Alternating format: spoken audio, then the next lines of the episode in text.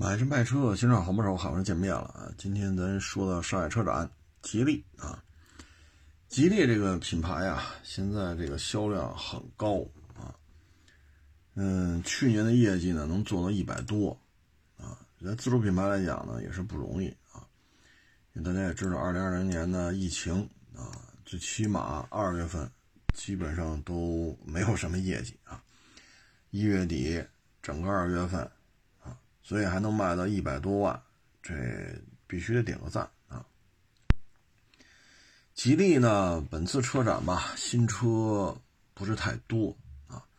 我看了看，一个就是金呃，吉利缤越 E Pro 啊，嗯，这是一个小 SUV 啊，呃，也是一个插混啊。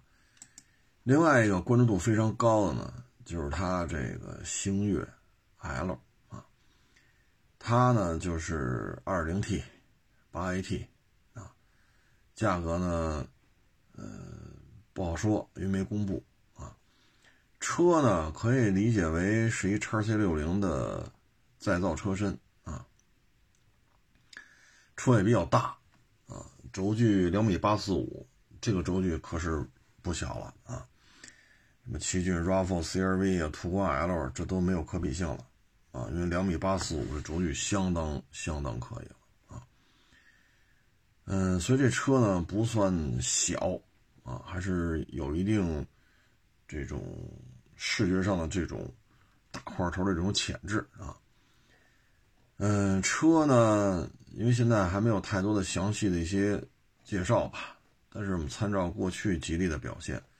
这台车的降噪，啊，高速运行的时候底盘的这种质感啊，呃，应该说不会太差，啊，因为两三年前，甚至三四年前，吉利的这些十几万、二十几万的车，在这方面已经做得很 OK 了，啊。然后这台车呢，虽然说是 2.0T 加 8AT 啊，但是呢，它的，呃，什么？什么找什么泊车位啊？什么算是半自动驾驶啊？这个那个吧，反正挺挺神乎的啊，挺神乎的。嗯，车呢，我们就等着看吧。最终它要卖多少钱啊？要卖多少钱啊？它的这个数据啊，我们看了一下，零到一百那是七秒多啊，七秒多。嗯，这个。不算慢了，啊，不算慢了，嗯，到时候看吧，啊，这台车大概也多少钱？其他的车型啊，我查来查去吧，你说这个极氪零零一算上海车展的新车型吗？也算吧，啊，但是，嗯，嗯，这个他应该我记得车展前一天好像是前两天发的啊。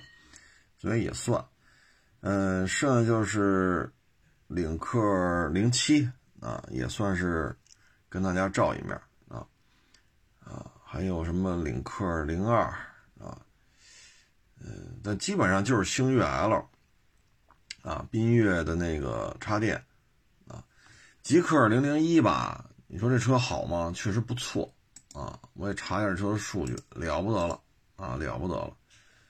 这两天呢，咱们也花搭着说了很多纯电车的事儿，奥迪的、比亚迪的、丰田的，对吧？奔驰的、宝马的啊，东一句西一句的，包括大众的啊。这个极氪零零幺啊，这算是一个，呃，它不是 SUV 啊，这算是一个，这这这个劲头怎么拿呢？这算是帕拉梅拉的一个。这个调性吗？啊，这个我还真不太好，不真不太好去去去给它去定义。但是我感觉，你说大型的两厢车，你说帕美的猎装啊，嗨，反正大家自己去查官方图片哈。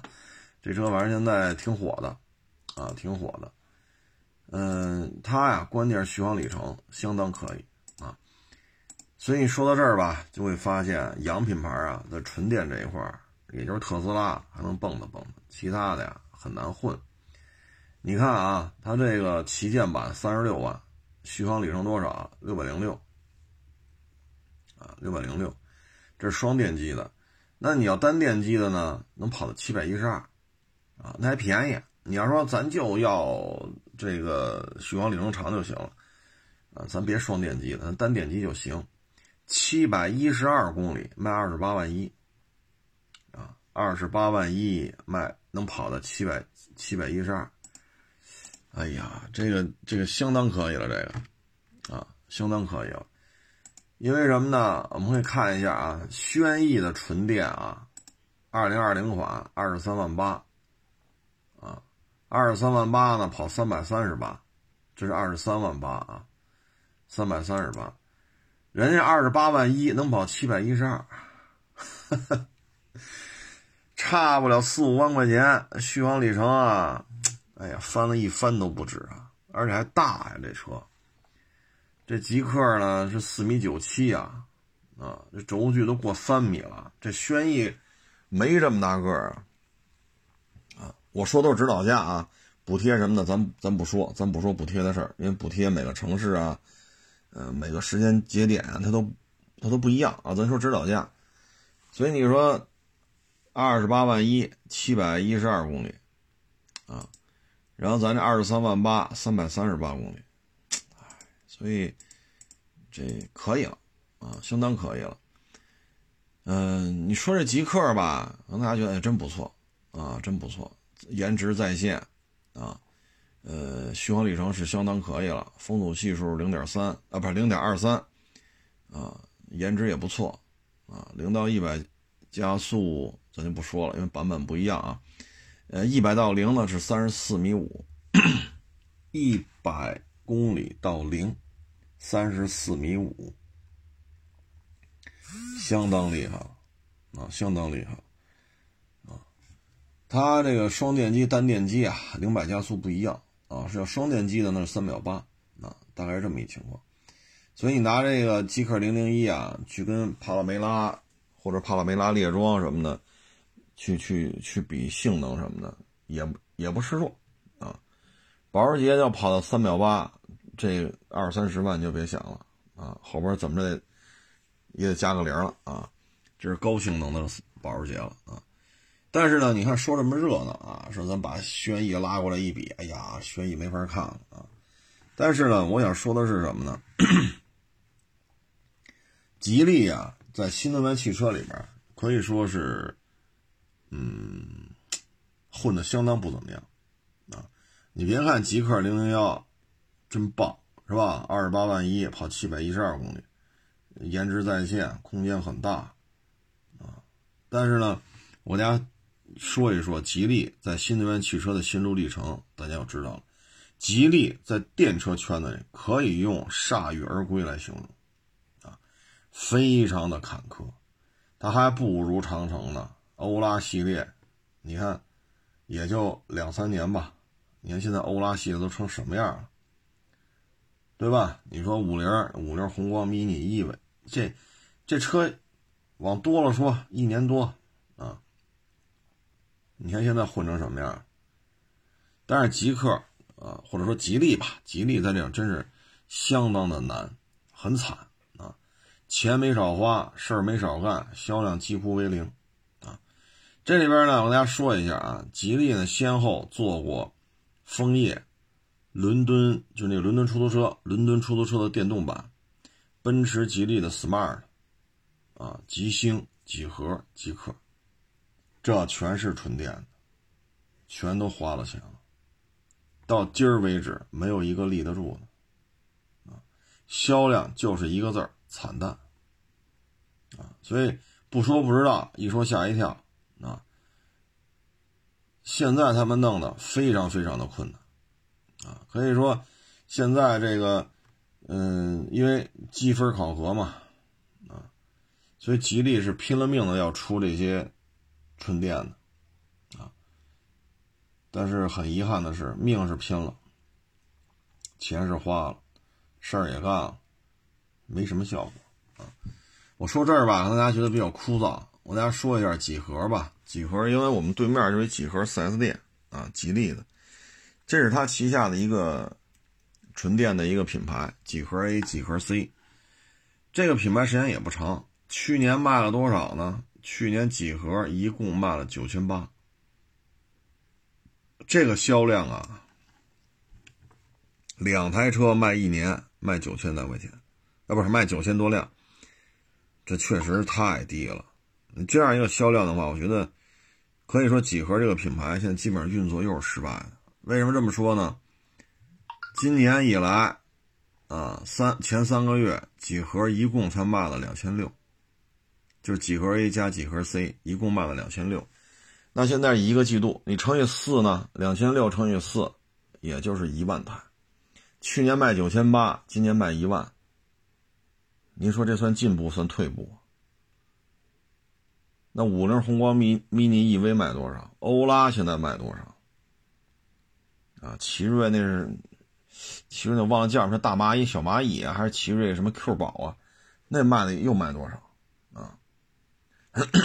那比亚迪咱就不说了，比亚迪人家全套技术都掌握了啊，卖什么都能卖，卖电机也能卖，卖电池也能卖，给丰田代工也能卖，给滴滴给滴滴出行代工那个第一他也能卖，自己弄个什么秦呀、宋啊、汉呀，人家也能卖啊，包括出口大巴、出口大卡、出口叉车、出口。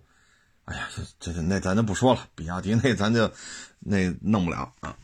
你说吉利这个就非常的根儿嘎啊，非常的根儿嘎。它呢是没办法。你像这个吉星啊，这是他自认为的是可以干掉特斯拉的一个品牌，但是吉星吧，哎呀，这个嗯，销量之惨淡，售价之高，那也是没没谁了。吉星在国内呢，据说啊，一年就卖几百台啊，然后呢，就卖这么点儿啊，然后还有召回啊，哎，现在这个反正也是换高管啊，然后重新研发这个那，这吉星啊，我还真查了一下，吉星这车啊，不查不知道，一查吓一跳。它呢就是两款车，一个叫吉星一，一个叫吉星二啊。哎呀，这在国内真是稀有物种啊！因为一年说才卖几百台啊。吉星一呢卖一百四十五啊。看完这售价吧，我也是，嗯，就是插电的，纯电啊只能跑一百三十五公里啊。呃，零百加速呢四秒三啊，车身长度呢四米五。配的是 2.0T 加 8AT，四米五长的这么个这么个车啊，它为什么能卖到一百四十五？这我也不太理解啊。是零到一百加速四秒多，哎，这个理解不了啊。吉星二呢，说在国内有卖的，也就卖个说就卖个五六百台。这个倒是便宜，二十五万两千八到四十一万八啊！吉星二有单电机、单电机长航程、双电机长航程，还有什么首发限量什么乱七八糟的。咱就说它这个二十八万两千八，这个吉星二单电机长续航，长续航长了多少呢？五百六十五公里。咱刚才说的可是极氪零零一啊，二十八万两千八。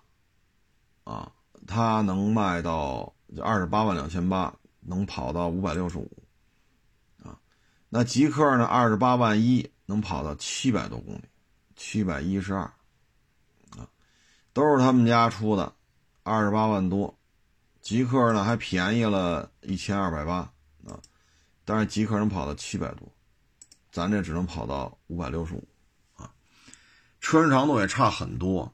啊，这个吉星二单电机长续航，啊，不用说是几个电机了，因为车身长度一样，四米六零六，就说四米六吧，啊，这车可真不大，续航里程五百六十五，这也不算长，卖的比这极氪零零一还贵了一千多，二十八万两千八，极氪二十八万一，啊，然后这车呢四米九七，轴距过三米，能跑七百一十二。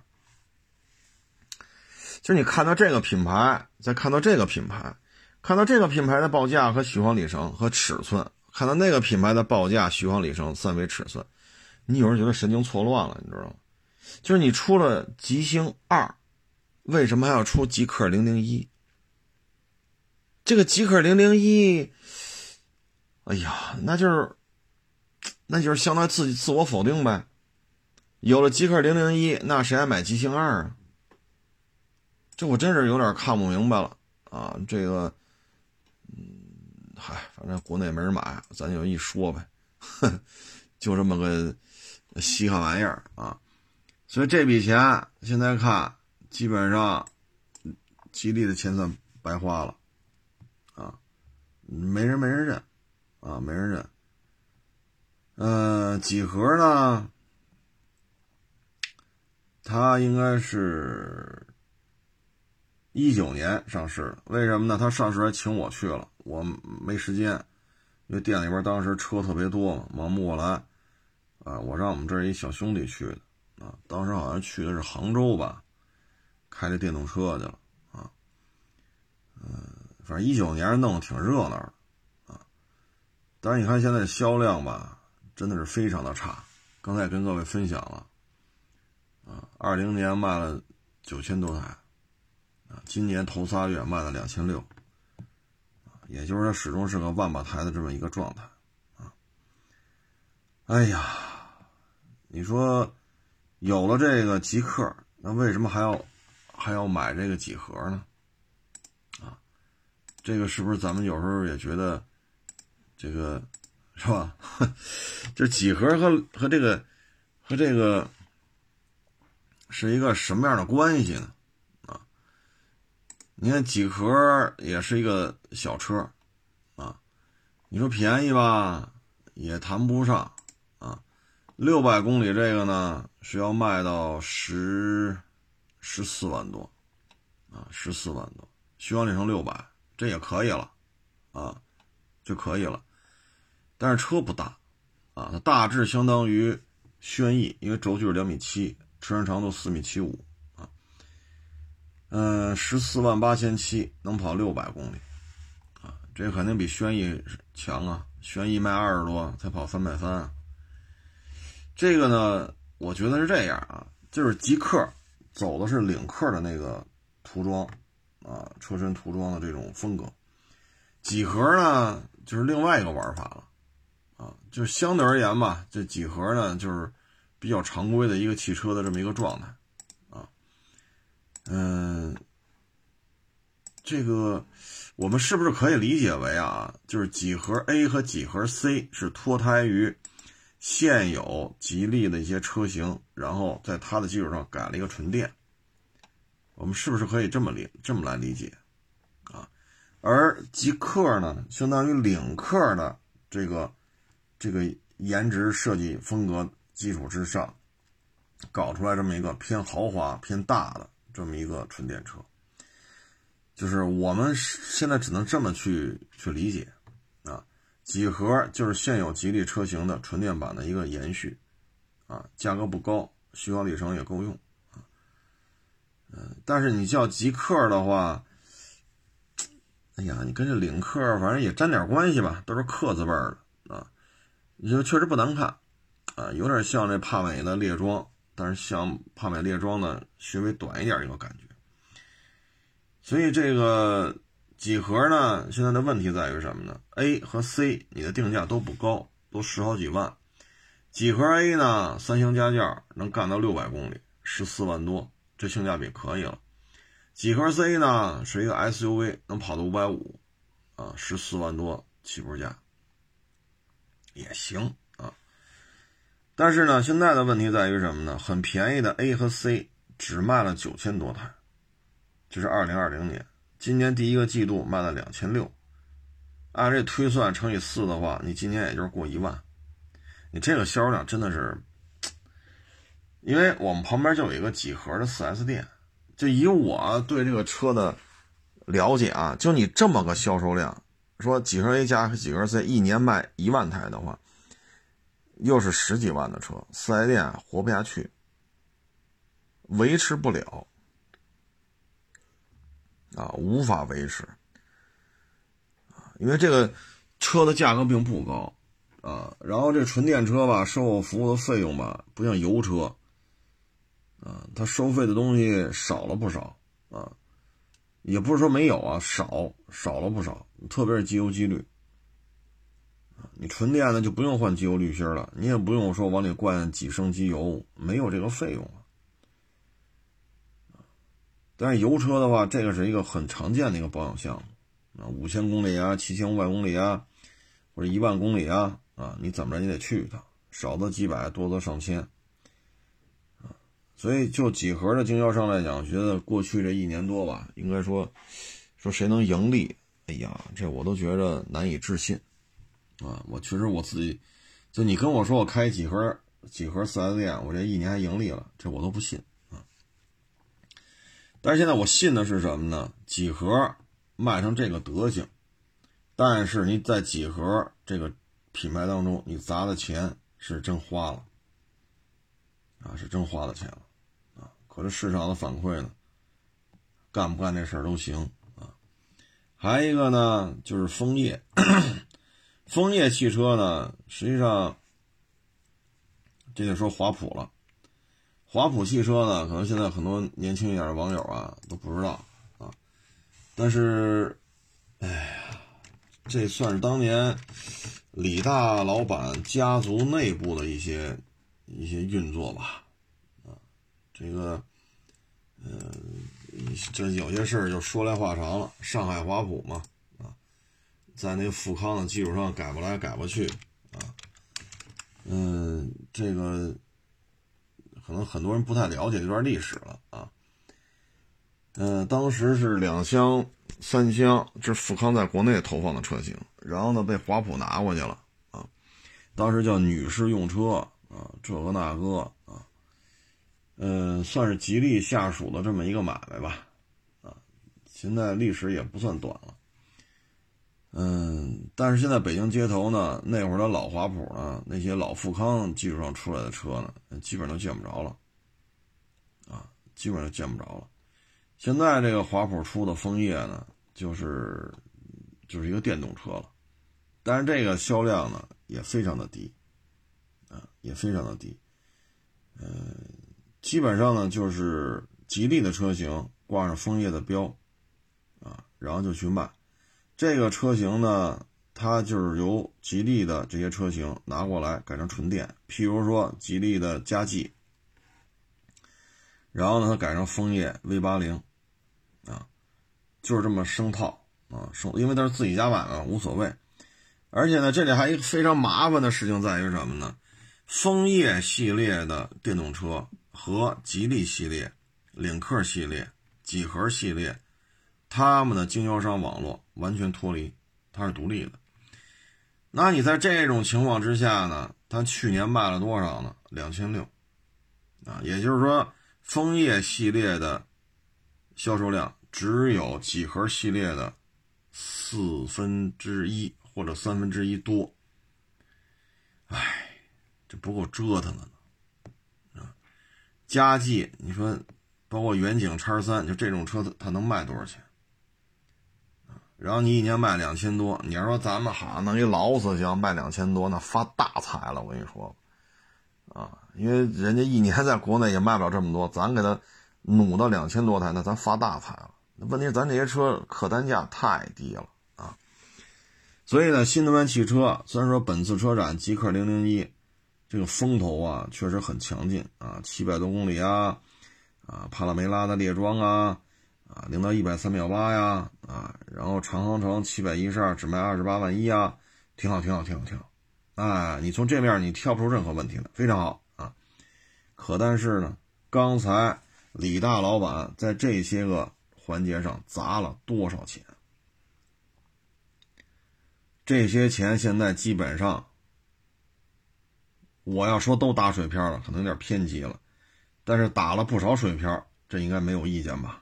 啊，就这个销售量，极星二卖五百多台，几何 A 和 C 卖九千多台，枫叶卖两千多台，还干吗？这事儿，甭干了呀！我说，那个伦敦出租车那纯电版，我都没查着销量，我都没查着销量啊！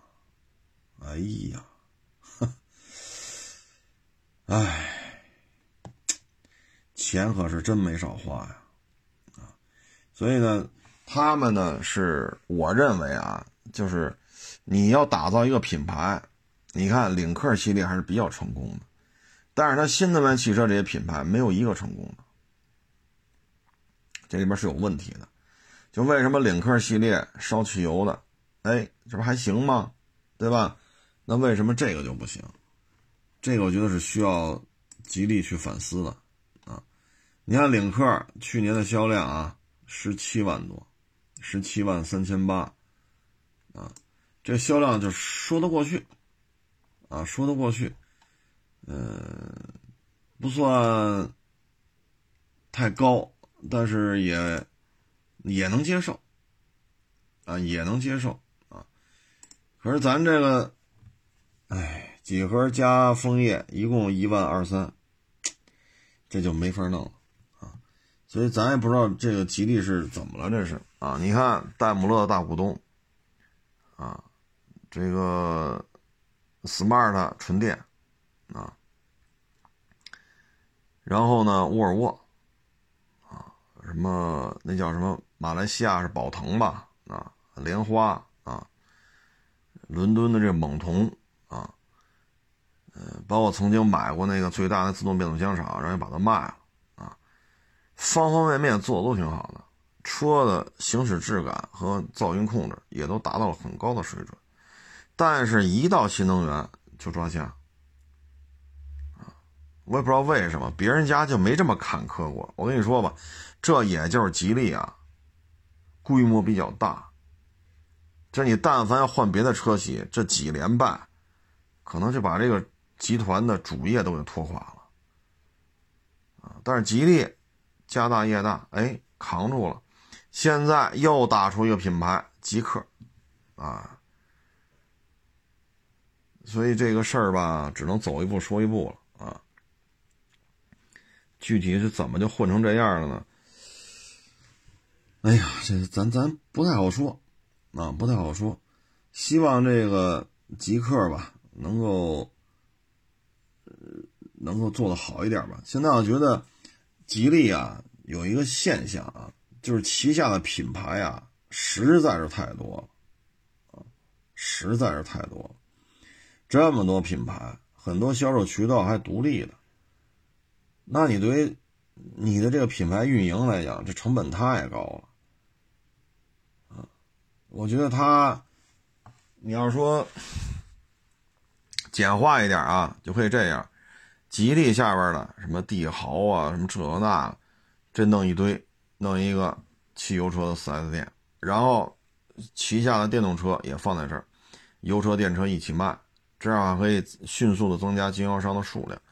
降低经销商的经营的风险，然后领克系列可以单独建店，领克系列的把你就把极客放到领克这里边，这样的话呢，我这边卖着领克，这边卖着极客，作为投资人来讲没有太多的成本支出，然后经销商网络呢，哎，也挺稳定，多点车卖，你说经销商也没意见，是不是？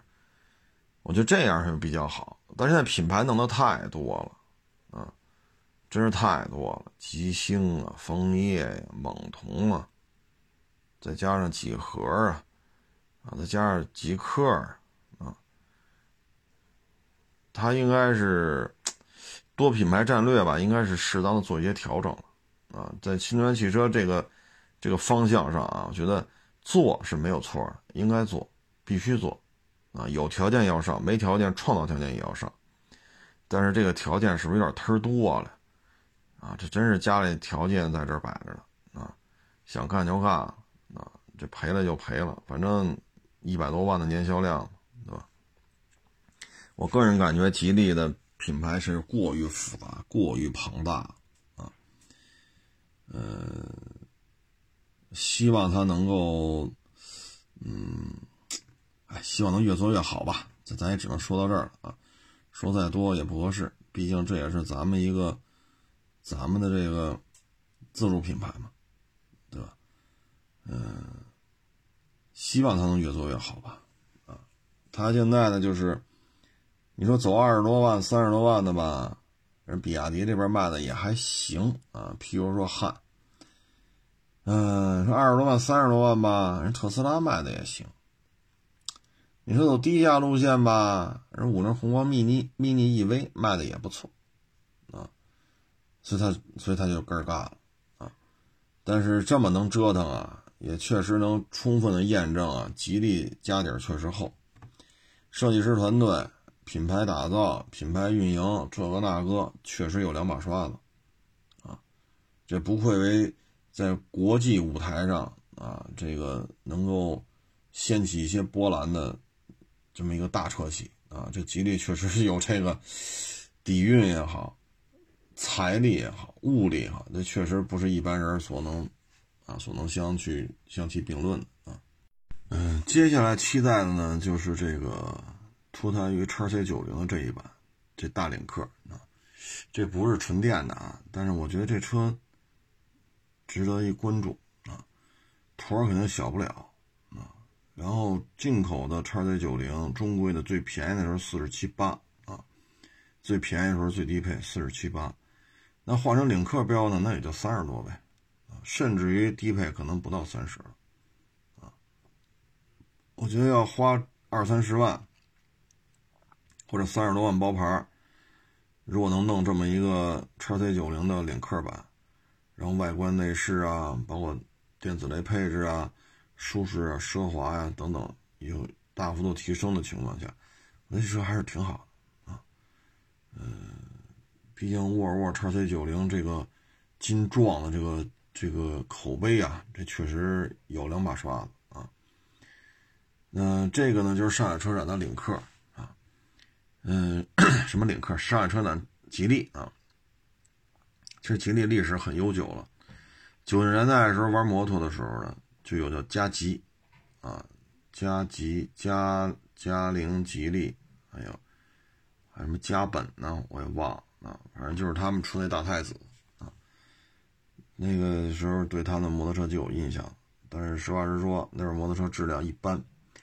现在吉利呢又把强江、钱江、倍耐力啊又给收购了啊。然后现在呢，春风呢，据说跟坦克系列又有各种合作啊。所以你看见没有？现在国内的这个主机厂做大了之后啊，对于摩托车也特别的关心，哈哈，可能会有一些新的运作吧。啊，嗯，说完这个呢，咱再说说这个，嗯，前天吧，一个网友给我发了一个小视频啊，前边呢是一个小一点的摩托车，后边这个呢是轮胎特别宽啊，这一看啊，后边这车的排量。啊，要比前面车大啊，然后呢，前面这车呢压弯的时候特别的慢，速度比较慢啊。后来到了一个相对平直一点道路的时候呢，这些大轱辘的就开始超车啊。结果呢，这是一右弯，右弯呢是一盲弯，就是你入弯的时候看不见出弯，他呢还要往前冲，冲的过程当中，嘣儿，对面过来一迈腾花生豆大灯的迈腾啊。这时候呢，因为它速度比较快嘛。就是愣往右边压，回到本车道回不来了，他只能往左边放，就是从迈腾的右侧和右侧那个水泥墩子之间，看那儿能不能过，但显然过不去，这是一个弯道，所以呢，这车一下撞那水泥护墙，弹回来又撞到迈腾身上，啊，这个就是什么呢？骑快了，这个弯道它骑快了。那但凡速度慢一点，也不会这样，啊，跑山，尤其是山区的道路啊，盲弯特别多。什么叫盲弯呢？就进弯的时候你看不见出弯的那路是什么样，你看不见。那对弯也可能没车，也有可能有车。对面呢，有可能地上有石头，也可能地面有沙子，而你都不知道。你一旦说逆向超车，借用对向车道超车，速度有点拉起来，因为是盲弯。对面突然一些情况，你是来不及处理的，啊，所以这个时候就应该稳住油门，啊，按照咱们自己车道内的这个行驶就完了，啊，非要越线行驶，这一下你说饶着自己撞了，还得承担人家迈腾的修理费用，因为那迈腾没有过线，人家车速也不快，车速真的是不快，啊，摩托车这速度快了啊，所以像这种事情吧，这就完全是自己解决，啊，所以你说你愿意骑快了，那是你的权利啊，你花钱花你自己合法取得的收入，通过合法途径购买一台合法的。摩托车，然后合法的上了牌你又有合法取得的驾照，那就开呗。你愿意把油门拧到底，这是你的权利啊。没有说买了摩托车油门不许拧到底的，说拧到底就枪毙你，没有这么规定啊。你爱拧多少拧多少，你跟我们有什么关系？对吗？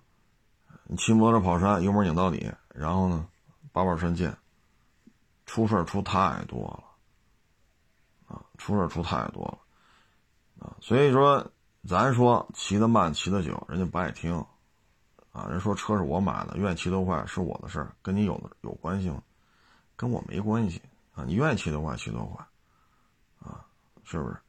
再一个呢，就是最近骑自行车的也多，有些网友呢，他也是骑自行车，啊，也找我聊天来，一看那穿的这身衣服啊，包括那自行车啊，确实也都是练家子啊，这骑自行车啊。在山区啊，也是很危险的。这危险体现在哪儿呢？你比如说妙峰山戒台寺，说现在摩托车不让去了，那你骑自行车去可以。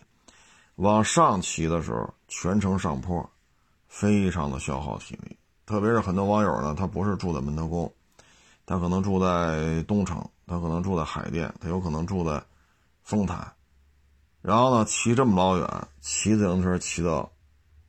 妙峰山，啊，潭柘寺、戒台寺什么之类，这个距离可相当远了，啊，因为是纯蹬自行车，然后费这么半天劲，因为它有高低差嘛，你这么高骑上去，这个本身就那么远的距离，从其他的区骑到这个区，再爬这么高的一个海拔增加的这么一个山路，它危险在哪儿？危险不在这儿。危险在于你骑到山顶了，但是这时候你要放空下来，这个时候经常出事说骑自行车也能要了命吗？能。为什么呢？从那山顶上骑自行车下来的时候呢，车速过五十的时候很多。大家知道，车速过五十的话，你别说是个自行车，你就是个摩托车。说你前胎幺五零，后胎幺八零，啊，或者轮胎更宽，啊，你什么 ABS 啊，什么防胎头啊，防侧滑呀，啊，什么这个那个那，你全装备上了。像这么陡的路，啊，这么陡的盘山路，你还超过五十，这个是吧？那自行车这个刹车系统，自行车轮胎的宽度，这之间。是吧？那一旦出了事儿，也会有摔死的，啊！你包括水库边上，啊，咱别说西边了，说潭柘寺、戒台寺，咱就说北边水库边上，密云水库周边，啊，还有什么百里画廊，啊，这个那个那个这个，这些地方骑自行车，每年也有出事儿的，主要原因就在于什么呢？你上山的时候呢，还好，主要就是下山。它的刹车，自行车的刹车要比摩托车还要简化，还要简化，啊，轮胎宽度就在这摆着呢，啊，所以呢，就是摩这骑自行车上山的时候呢，是相对还算安全，下坡真是出事出的太多。有的呢说骑自行车下山能冲到七十公里每小时，七十公里啊，五十公里每小时摔了的话，这骑自行车的人，这个骨折的概率几乎就是百分之九十以上了。你要七十公里出了事儿，这条命啊能不能保得住啊？啊，所以这个呢还是得注意安全，特别是你像门头沟这个妙峰山。啊，摩托车不让上了，所以路上的两轮车就是这些自行车，剩下都是汽车。但有些地方摩托车两轮的自行车、机动车，它是混行的，这个时候就更危险了。都是两轮车，你自行车蹬得再快，你跟这摩托车相比还是慢。而摩托车和两轮摩托车和两轮自行车发生剐擦，那两轮自行车是下下场就更惨。啊，你看现在骑摩托车的，一般来讲骑行服都比较专业了。这身骑行服啊，上身多少钱？下身多少钱？靴子多少钱？手套多少钱？这头盔有多少钱？可能这一身装备啊，鞋、骑行裤、骑行服、头盔、手套、护膝啊，里边再弄个马甲，或者有的更更厉害了，弄个气囊啊，把那起爆的线拴在手把上。那这一身行头，那那一万块钱下不来啊！好点头盔都一万了。但你说骑自行车，很少有人这么，这么这么穿，对吧？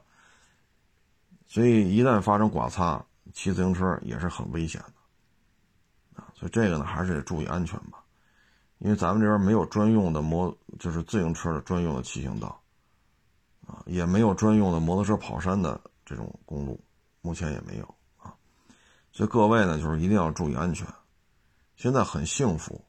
对吧？很幸福，摩托车真的是很便宜了，包括自行车，啊，我们小时候骑自行车，那就是二八大杠，要么就二六，就这飞鸽、凤凰，那玩意儿也得到多大了才知道啊？还有山地自行车呢，那会儿都是山地车，看人骑一个带减震的山地车，哎呦喂，哈喇子能流一地啊！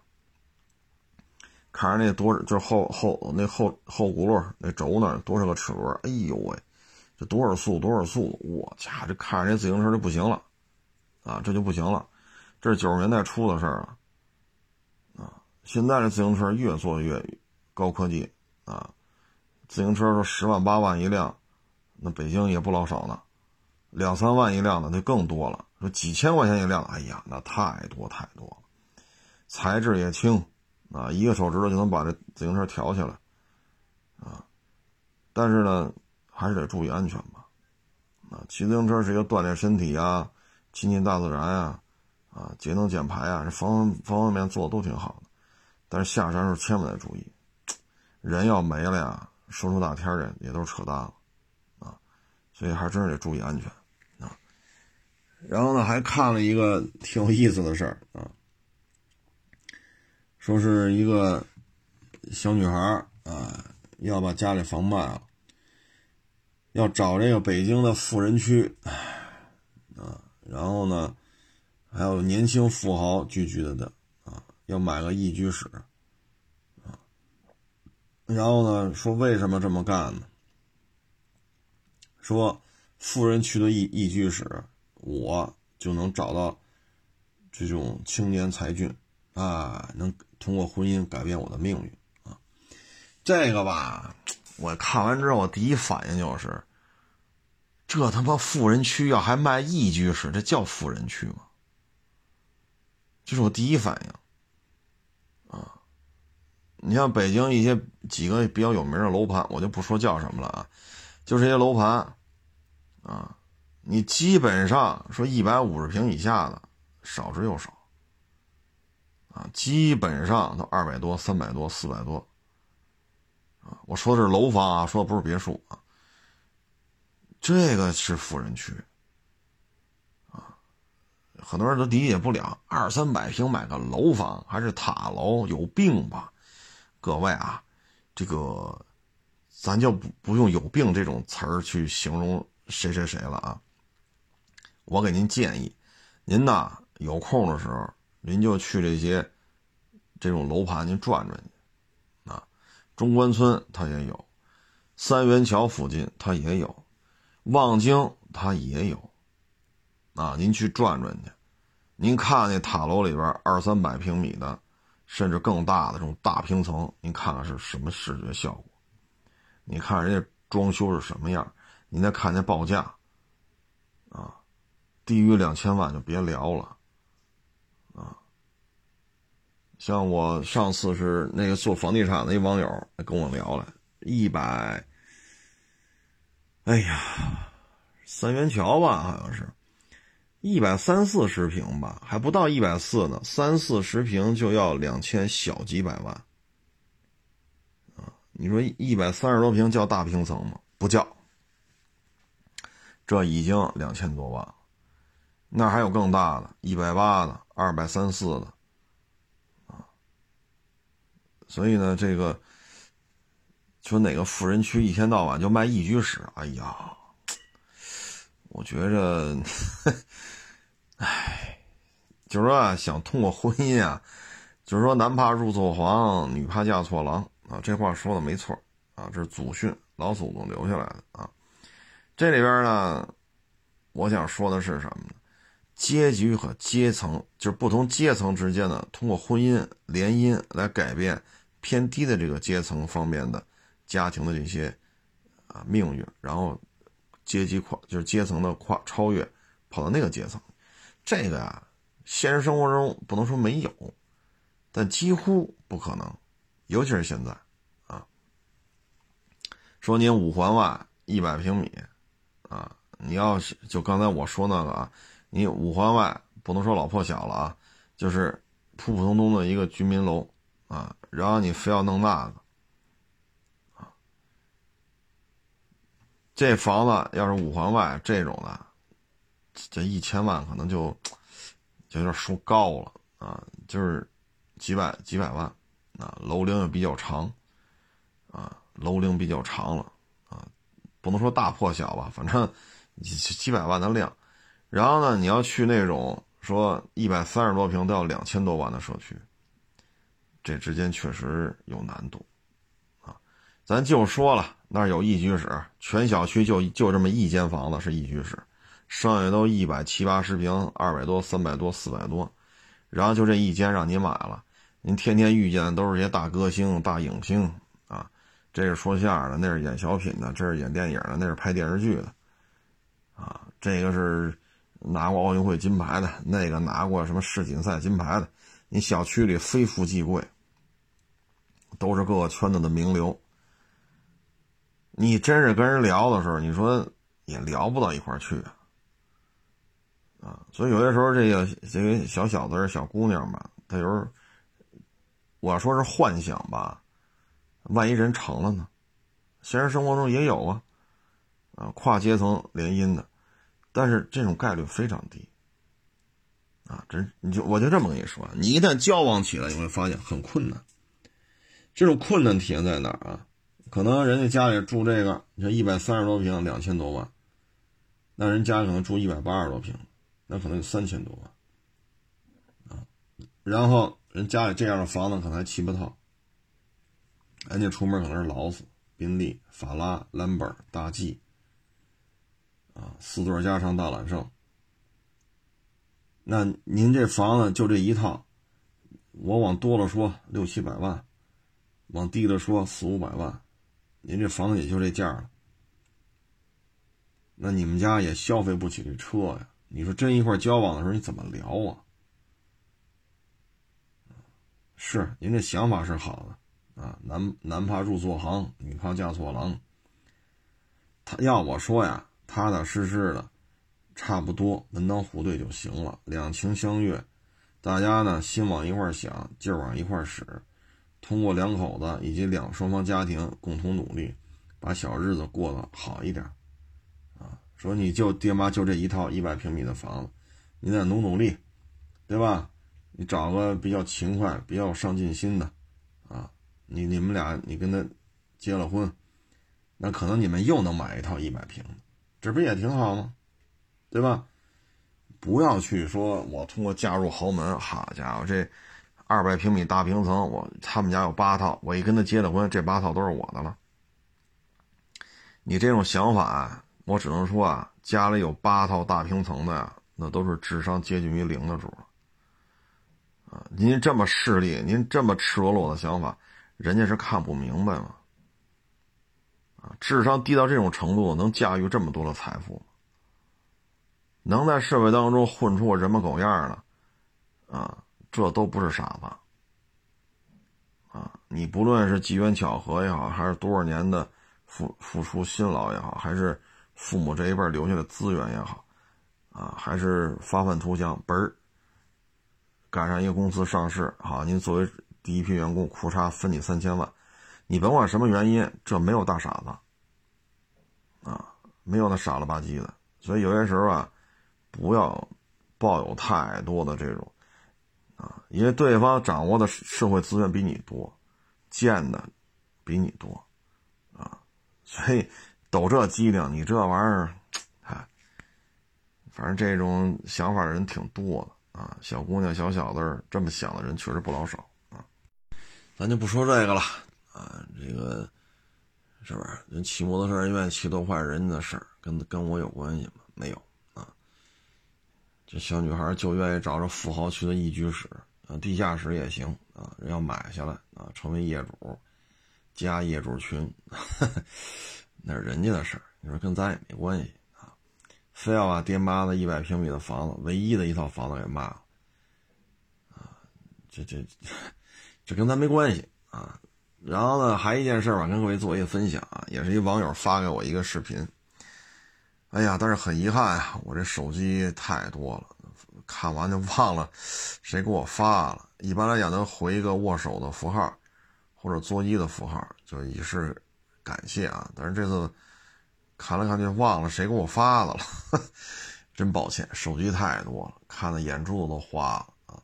这个视频说的是什么呢？说的好像是海南岛上的哪个市啊？某一个市，他呢骑电动自行车被扣了二十七分这二十七分说骑电动自行车怎么能扣这么多分呢？他呢也没有逆行，他也戴头盔了，为什么会罚二十七分呢？第一，他这车呢不是符合标准的，上不了牌属于无牌电动自行车，这是第一，十二分啊，车辆不上牌第二呢是是什么来着？啊，对，呃，因为这电动自行车需要上牌然后呢，他什么驾照与准驾车型不符啊，又扣了他十二分然后呢，在禁止行驶电动自行车这个区域呢，他又骑啊，又被扣了三分就干了二十七分啊。这个确实我也没看明白，呃，反正就跟各位做一个分享吧，呃，千万悠着点啊，包括昨天吧，还一个也是是陕西还是甘肃啊，他那儿一小伙子，他有汽车驾照，当时喝了酒了，喝了酒呢骑摩托车。骑摩托车吧，正好人家交警呢在村和村之间这个公路上设卡检查，他一看呢，他就害怕了，这一害怕呢，一拧油门就冲过去了。冲过去的过程当中吧，兜着两个警察，因为他后边拉了好多东西，那摩托车，一个警察的衣服被刮漏了，另外一个给兜了一下，差点摔着啊。这样的话呢，就追他，啊，前面路。就是还有卡子嘛，前面路就严阵以待了，就是你肯定冲不过去了，啊，这时候呢，前面一拦，后边呢，他他他就过不去了，后边这警察得追，他就跑不了了啊。一吹，六十多毫克，啊，这属于喝酒了，然后再一查，只有汽车驾照，没有摩托车驾照。他这个行为呢，我跟各位分享一下：第一，不戴头盔；第二，遇警察有检查站。闯卡，啊，而且造成警察的警服的撕裂啊，另外警察也兜了一跟头啊，啊，这个性质就很严重了啊。这怎么算呢？这咱就不说了。反正第一，喝酒了；第二，没戴头盔；第三，没有摩托车驾照；第四，闯卡，闯这个检查站，而且造成了警察的衣服的损坏，另外一个摔一跟头，啊。所以这几项罪名下来，这事儿就大了啊。所以有些时候呢，嗯，别扩大化，别扩大化。你一旦扩大化，这性质就全变了。啊，你说你酒驾啊，然后说没有摩托车本那就罚呗，是吧？罚款扣分就完了。但是你这个这几档的事掺不在一块儿，特别是闯卡，然后给警察造成了一些。衣服啊，或者摔跟头什么的，这性质全变了，啊，所以各位呢还是得悠着点包括呢，有的呢，就是开车着急，但是呢，你这车限号，你还非开进来，警察呢现场执法拦着你了，拦着你的呢，因为一下拦了好多，你这样呢可能开着车着急去医院，啊，有急事儿啊，但是这个过程当中呢，因为警察的一个一个处理嘛，啊，他一下拦下了好几辆，全是这个尾号限行的，那这过程当中。说话可能就发生一些，就比较冲嘛，啊，呃，跟这个交警言语就比较冲，啊，那警察也没有必要听你跟这儿吆吆五喝六的，对吗？那这个时候呢，就有言语上的这个，就开车这哥们儿越越说越越越这个那个啊，双方这个气氛就比较紧张了。那这个时候呢，慢呀，这么一堆呢，啊，一个一个。啊，得牡丹卡呀，查这驾照啊，然后开单子呀，这个那，他需要时间呢。那这时候就要开车就要走，那警察过来拦着他，他还要开，这一开得警察站你车边，你这一开，有车和身体的接触。本来呢说今天尾号限几和几，不让进五环。我说北京啊，我说的是北京，这东西一百块钱三分啊，结果这一下。性质全变了，刑事处罚，进去了，这开车人就得进去了，刑事处罚，因为你属于开车，警察拦你车，就是把你拦下来之后，你还要开车走，然后这车和警察之间发生了接触，这性质就变了，啊，刑事案底，您这个就算背上了，所以有些时候呢，得悠着点啊，得悠着点你要是真是着急，你赶紧跟警察说，说我这车上说有病人，还是说我们家谁谁在医院呢？呃，您看能不能先罚我？我真罚，你帮我忙，我这确实有困难，我这后着急后着急的。您赶紧，您能不能先罚我？您客客气气的跟他说，对吧？你也别好家伙，这你你跟这还吆五喝六呢？你下了车，拿着你的驾照，拿着行驶本，跟这警察好好说。我确实着急，我绝不是说不让你罚我啊，我确实家里有事儿，谁谁在医院呢？啊，你看我这短信、微信是怎么说的？医生怎么说的？我这确实着急，您要不然您先罚我得了，我得赶紧去医院。您客客气气的，警察也都能理解，对吧？你也不说你别罚我了，别罚我了，我请你吃羊串了，你别罚我。你也不是，你也没这么去沟通的。结果呢，这就是说话太冲啊，说话太冲。还是年轻，啊，还是年轻，啊，还是年轻。你包括有些时候，一些年轻的一些小伙子，你跟他说骑摩托车慢一点，不干，不服啊。那前两天我说那个前面一岁数比较大的骑摩托车，后边这不停的超啊，越线这那骂大街，最后前面这个给他就停车了。这几个岁数大的就说他，这骑 KTM 三九不服啊，怎么了？怎么了？怎么了？就就就就就这口，最后人自己不跟他们骑了，好的，照样。你看那视频的后半截，照样越线就占用对方车道，在山区里超车，盲弯儿。那我不管那个，我认为这车就是我的，我怎么骑就是我的事儿，你他妈管得着吗？你管得着吗？有你家什么事儿啊？你家，你你那你你说管他干什么？你愿意怎么开怎么开去呗。对吧？撞死了别溅我一身血就完了，那只能这样了，啊，所以就是说话就是太冲，啊，脑袋瓜子一热，这个那个那个这个了就，所以不论骑自行车、骑摩托车、开车，还是得注意，啊，一个不留神，性质全变了。包括我跟各位提过这个建议，现在咱过一路口，远远的它就是绿灯，那咱就过呗。对吧？你像立汤路上有这种大路口，三条车道、四条车道都是直行道，那就过呗。但是进入停车线之前十米八米的时候，一定要带上刹车灯不见得库嚓我就踩死了啊！五公里、十公里的速度，我我比这速度高我就害怕，咱不至于。你稍稍带一下刹车灯立汤路限速呢是七十，啊，你通过路口带一下刹车灯这样的话呢，监控拍的时候，你这车进入路口前十米、八米的刹车亮了，代表你减速进入路口。然后进入路口之后，突然一下有左右这个方向的，这个这个这个闯红灯的呀，不论是汽车呀、摩托车呀、电动自行车什么的，避让不及的话撞上了，这个监控很清楚的拍到您的开的这台车，不论是个面的还是个劳斯，进入停车线前十米、十五米、八米，刹车灯就亮了，一直亮着进入路口。那给您定责的时候，就不能再说您进路口不减速，这句话就不能说了。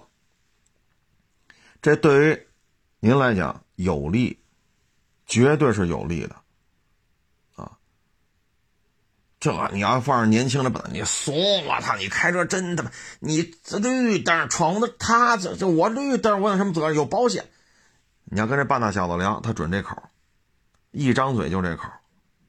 哈哈，所以有些话呢，既然不爱听，咱就别一块聊，不是聊不到一块去，就没有必要。你看着我烦，我看着你，我我也烦，就谁也别看谁，谁都不看谁，不耽误各自在各自圈子里边刨食吃，对不对？不耽误刨食吃啊。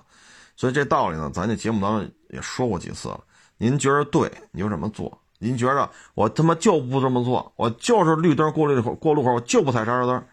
没问题，您爱踩不踩是您的事儿，您不用给我面子啊！我这我何德何能啊？啊，反正能听得明白、能理解的，我还是劝您一句，就以立汤路为代表啊，这路口确实有几个路口是比较大，啊，都是三车道、四车道的直行道，所以路口很大。这个停止线到对面停止线几十米啊，然后有左转车道，那你左边的你又看不见。啊，这一片吧，这个骑电动自行车的横穿的太多，所以带着刹车，让刹车灯亮，进入路口，一直到对面了，啊，进入快到对面了，你再抬这刹车灯，这样的话呢，监控就会显示你进入路口的时候刹车灯亮，他就不能说你进入路口不减速，这句话不能说了啊，所以呢，咱就是仅供参考，啊，反正这社会吧，就是。跟聊得来的人一块聊，跟看得惯的人一块看，既聊不来又看不惯，没有必要牵强，啊，没有必要这么牵强。您说是不是？人生苦短，谁没事天天找那较劲的接触？你找那个聊得来的一块聊聊不好吗？是不是？你实在没事干了，你你你听听郭德纲的相声，那不是也挺好，是吧？成了，这个今天节目就聊到这儿，谢谢大家支持，谢谢大家捧场，欢迎关注我新浪微博“海阔试车手”微信号“海阔试车”。